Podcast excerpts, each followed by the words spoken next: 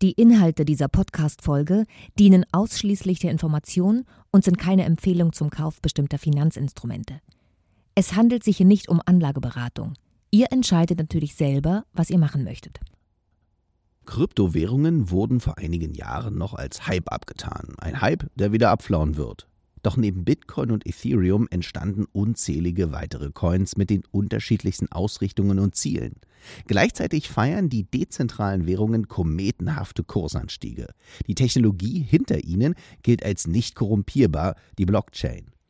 Aber was sollte man wissen, bevor man in sie investiert und wie funktioniert dieser Markt eigentlich? Der YouTuber und Gründer von Coincheck TV, Furkan Yildiz, erklärt uns alles zum Thema. Los geht's.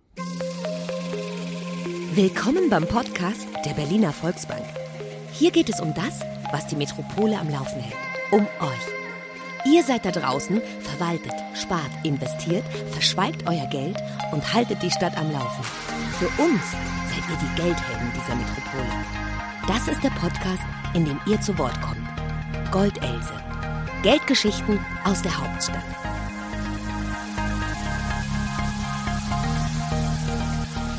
Fokan, schön, dass du hier bist als Gast bei Goldelse, dem Podcast der Berliner Volksbank. Du bist ein Finanzexperte der neuen Zeit.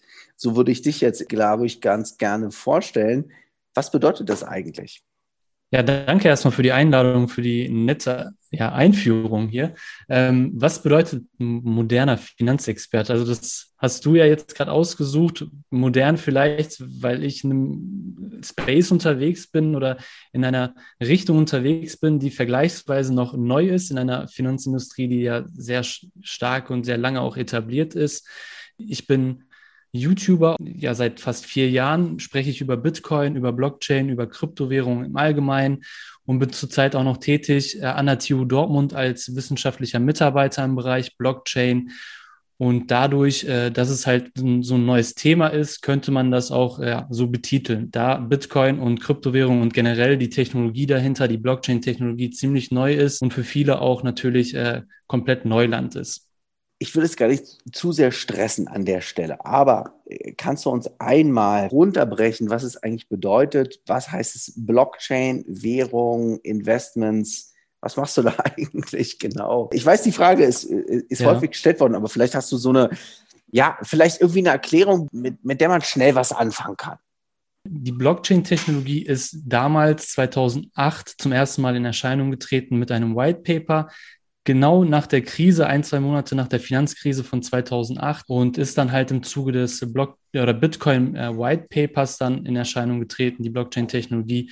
Und man kann das vielleicht in ein, zwei Sätzen so zusammenfassen, wenn wir auf der traditionellen äh, Ebene die Finanzinstitute haben, die alles zentral kontrollieren, mhm. haben wir bei Bitcoin und bei Blockchain ein dezentrales, äh, dezentrale Abwicklung von Transaktionen, wo jeder halt auch äh, mitentscheiden kann und auch mit teilnehmen kann und dadurch halt auch das Ganze für sehr viele Autonomalverbraucher und da, dadurch halt auch interessant wird, weil man nicht nur Kunde ist, sondern auch wirklich ein Teil des Systems werden kann.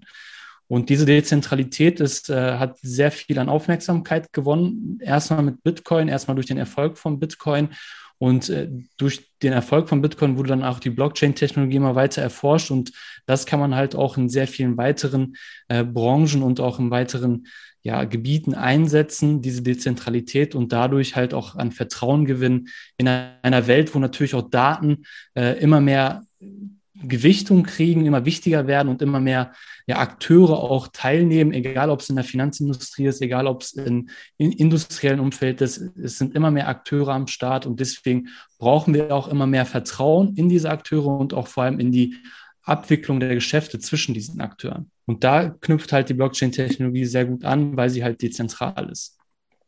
Du bringst ja sehr, sehr große Sachen aufs Tablett. Okay, wie mache ich das eigentlich verständlich? Warum habe und investiere ich jetzt nicht mehr in einen Euro? Was ist der Unterschied? Oder in eine Aktie, sondern in eine, in eine Kryptowährung? Wo ist da der Unterschied und was ist der Vor- und Nachteil vielleicht? Ich würde es erstmal nicht als entweder oder ansehen. Es ist eine zusätzliche Möglichkeit, die man jetzt dadurch hat, der Vorteil ist, dass man halt auf keine zentrale Instanz vertrauen muss. Also wir, wenn wir jetzt im normalen Bankensektor sind, müssen wir unserer Bank vertrauen, müssen wir vielleicht der Zentralbank vertrauen, dass sie keinen Quatsch anstellen. Und bei einem dezentralen, wie zum Beispiel bei einer Kryptowährung oder bei Bitcoin, ist es so, dass überall auf der Welt global verschiedene Knoten nennt sich das Ganze und jeder kann selber zum Knoten werden und dadurch halt auch Teil des Systems werden. Der Vorteil ist, ich kann diesem System vertrauen. Dieses System ist sehr sicher, es ist ausfallsicher, weil es dezentral ist. Es kann man nicht abschalten, weil man alle Rechner sozusagen abschalten müsste.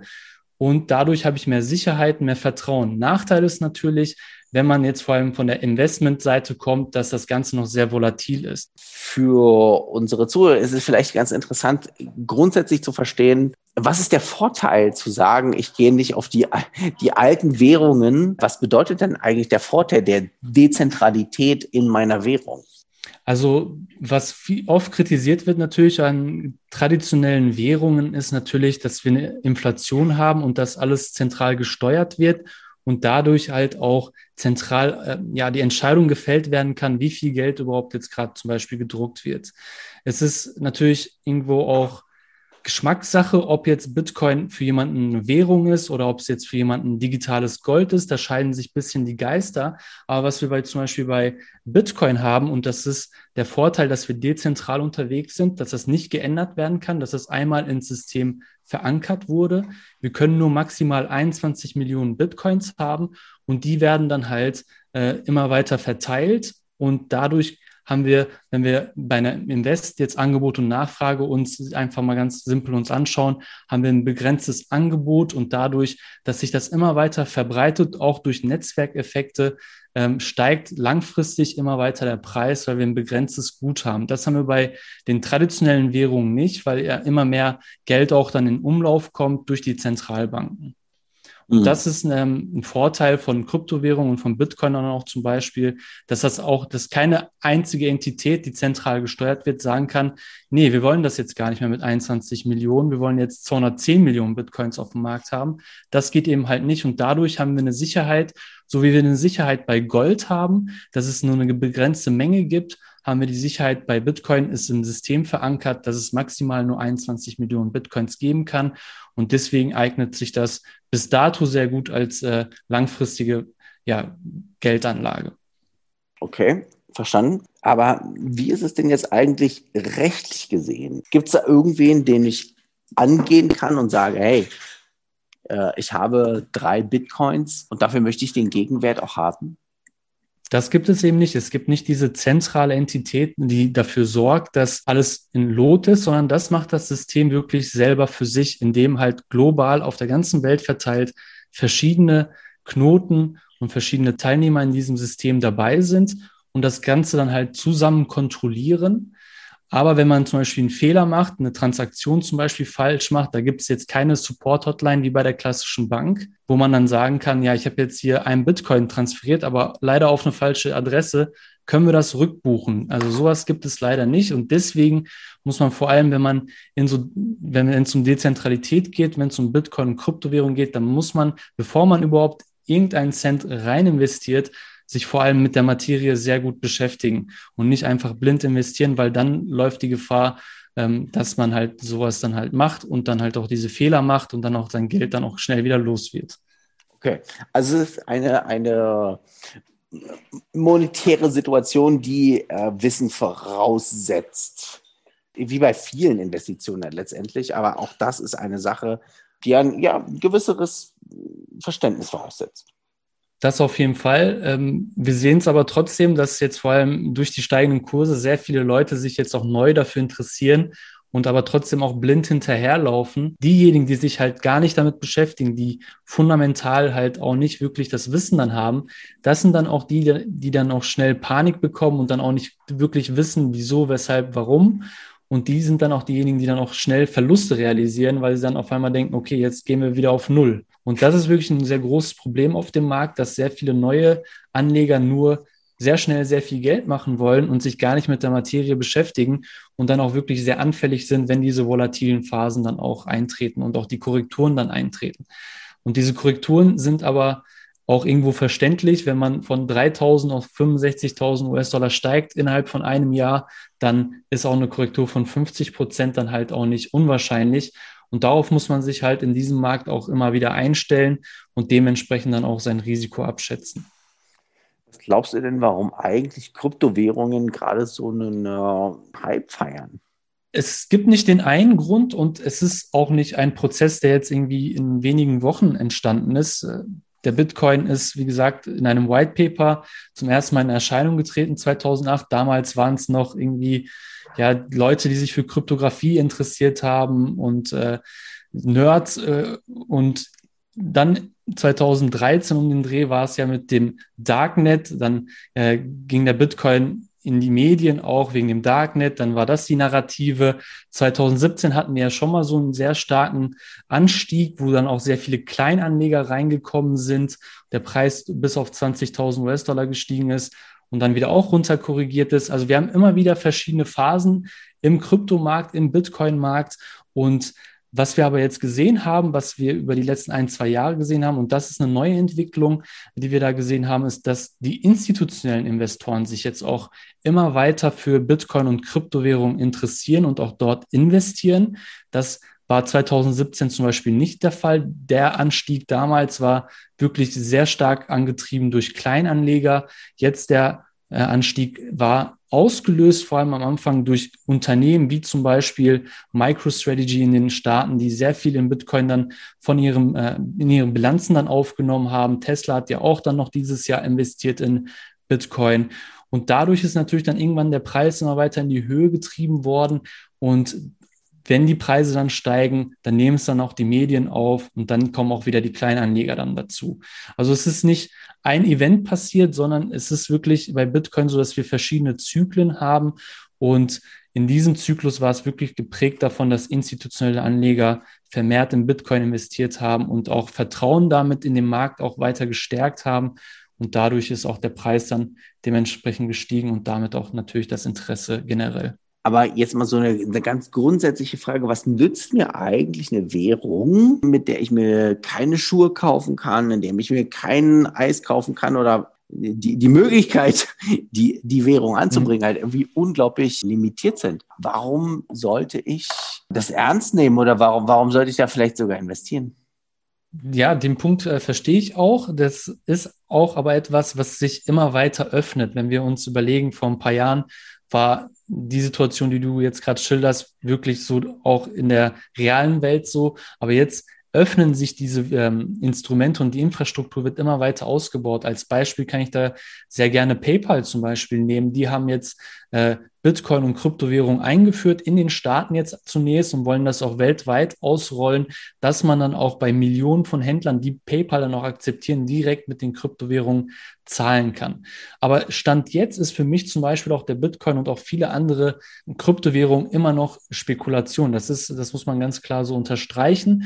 Auch weil ich zum Beispiel auch das Ganze nicht selber als Zahlungsmethode aktuell verwende, sondern Bitcoin aktuell in seiner jetzigen Phase als digitales Gold ansehen, nicht wirklich als Währung. Und deswegen investiere ich in Bitcoin zum Beispiel, weil ich einfach davon überzeugt bin, fundamental, und weil ich der Meinung bin, dadurch, dass wir da ein begrenztes digitales Gut haben und ich auch der Meinung bin, dass die Nachfrage in den nächsten Jahren steigen wird, deswegen investiere ich selber da rein. Also würdest du sagen, dass ähm, Kryptowährungen auf jeden Fall im Mainstream angekommen sind? Ich bin der Meinung auf jeden Fall, dass wir aktuell, vor allem jetzt in den letzten zwölf Monaten vor allem sehr große Schritte in Richtung Mainstream gemacht haben. Also auch diese klassischen äh, Neo-Broker, die wir ja auch kennen, jetzt auch durch die Medien haben wir ja auch gesehen, dass sehr viele Kleinanleger dann auch damit agieren die bieten jetzt auch zum Beispiel dann auch die Möglichkeit an, da direkt in Bitcoin oder andere Kryptowährungen dann auch zu investieren, zum Beispiel Ethereum oder Litecoin.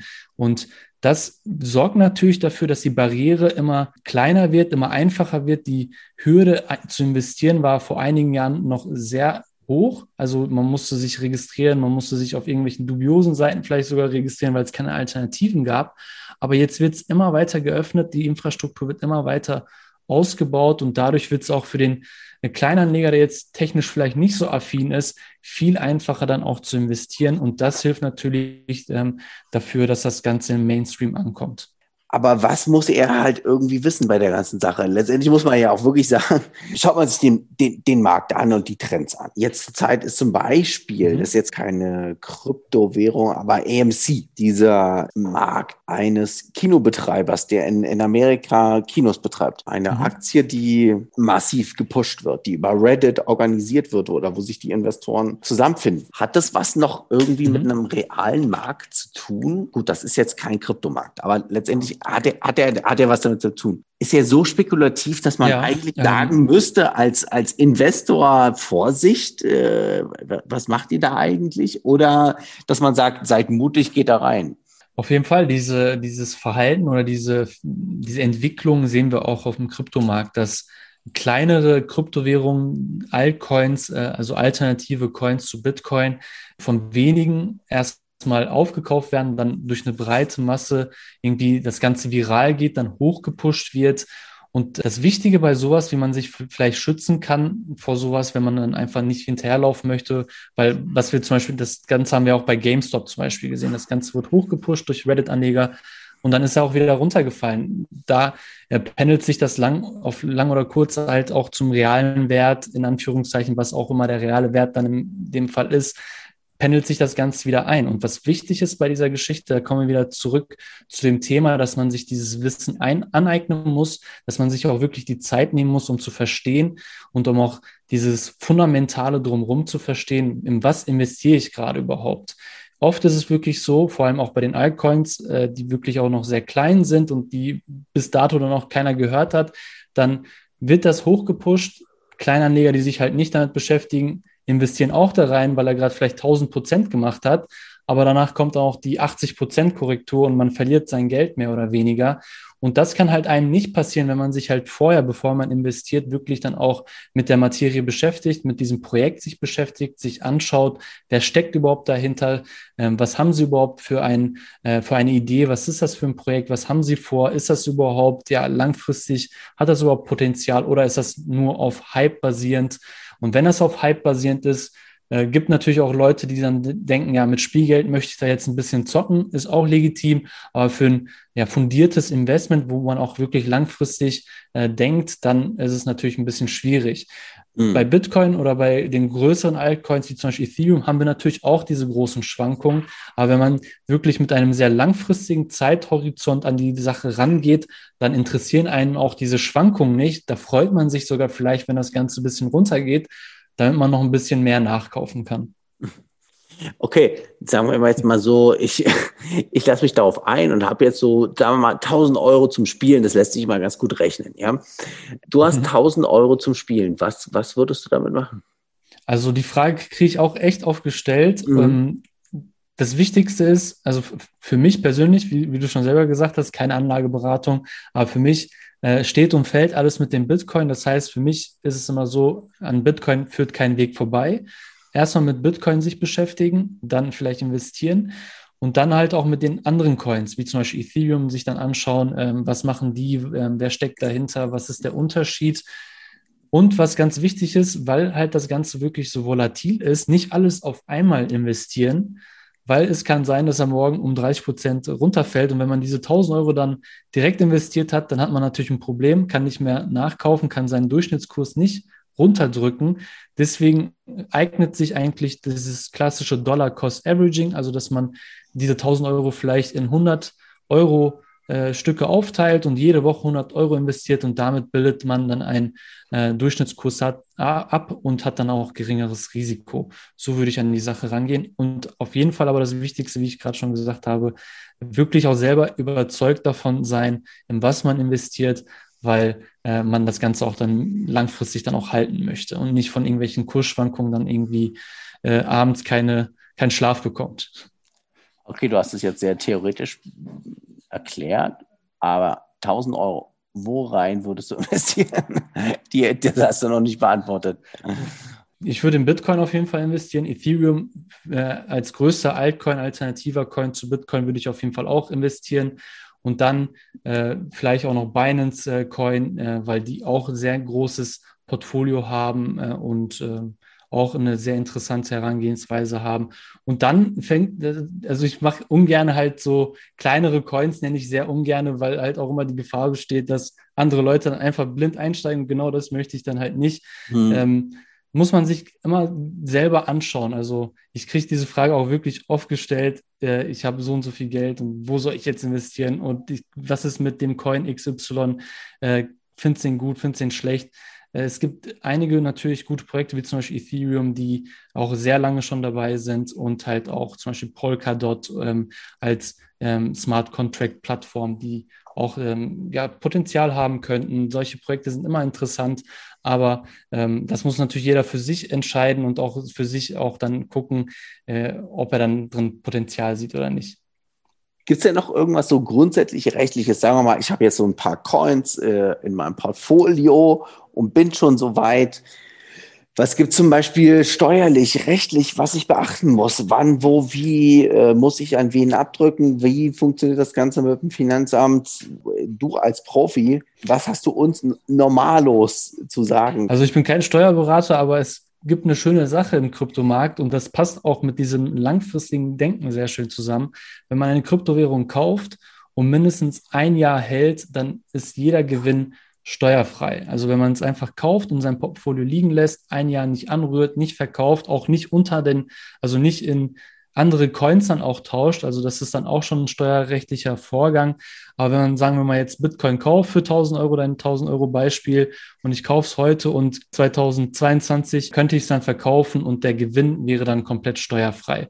Und deswegen lohnt es sich auf jeden Fall auch dann langfristig zu denken. Rein rechtlich gesehen, du hast ja auch schon öfter jetzt das, äh, den Begriff Währung äh, reingebracht. Als Währung wird es rein rechtlich halt nicht gesehen.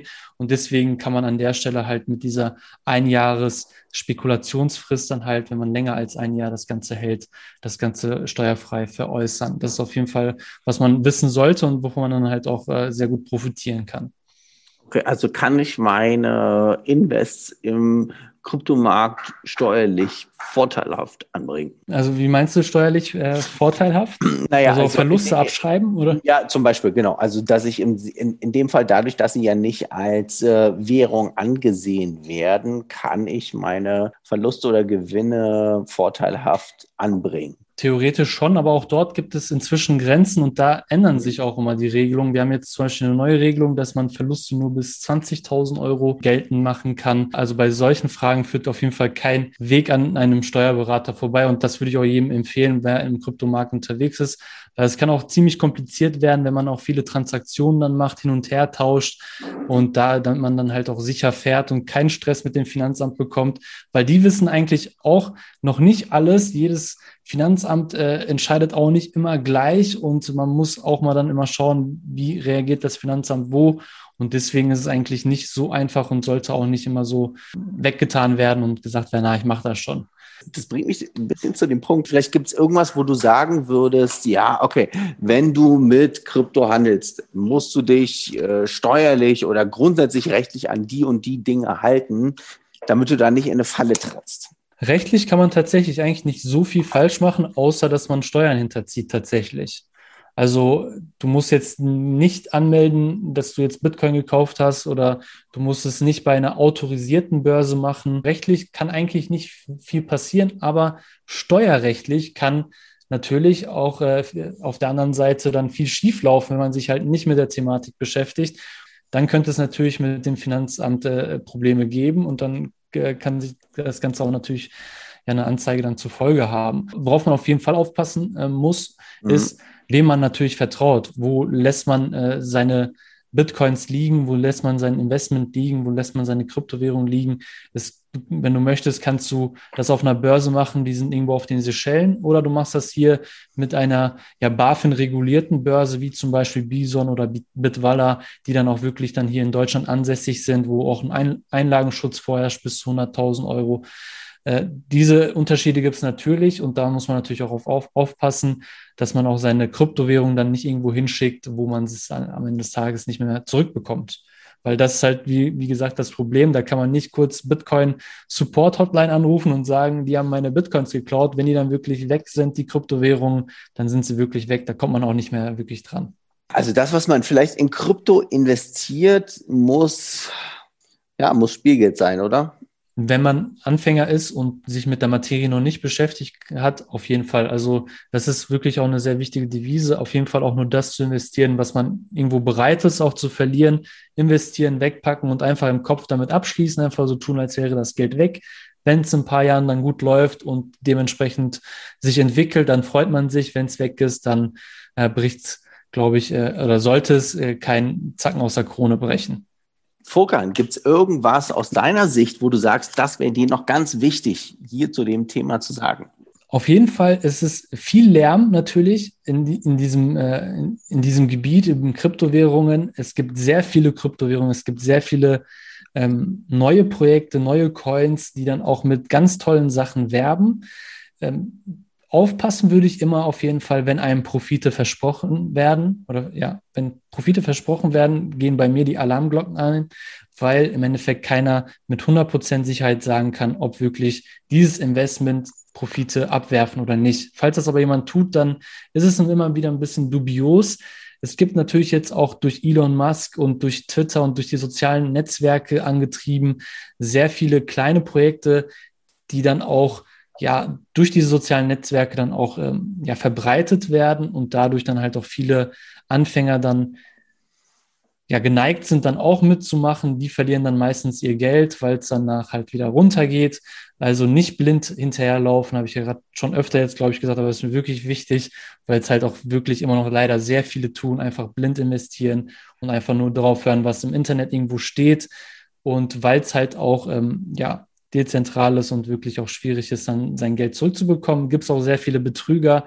Ähm, wenn dir jemand sagt, äh, schick mir deine Bitcoins, ich schicke dir das Doppelte zurück, dann äh, kannst du ganz sicher sein, dass es auf jeden Fall nicht stimmt und dann sind, ist dein Geld auch weg. Also immer, wenn Gewinne versprochen werden, immer vorsichtig sein und nicht äh, irgendwie denken, dass man in drei Tagen zum Millionär wird. Bist du zum Millionär geworden, schon mittlerweile mit diesen ganzen Kryptowährungen handeln? Zwischenzeitlich vielleicht, äh, manchmal auch nicht. Es kommt auf die Kurse an. Ich muss auch sagen, ich bin sehr früh mit Bitcoin und Kryptowährungen in, äh, in Kontakt gekommen. Aber ich war auch, äh, ich, ich war auch Student, als ich 2016 da in den Markt gekommen bin. Da stand mir auch leider nicht so viel Kapital zur Verfügung, wie ich jetzt im Nachhinein hätte gerne investiert. Ich danke dir, Vorkan. Vielen herzlichen Dank. Ja? Gerne. Mach's gut, bis dann. Ciao. Schön, dass ihr wieder zugehört habt bei Goldelse, dem Podcast der Berliner Volksbank. Alle Infos und Beratungen findet ihr auf www.berliner-volksbank.de. Ich bin Maximilian Klein und sage bis zum nächsten Mal.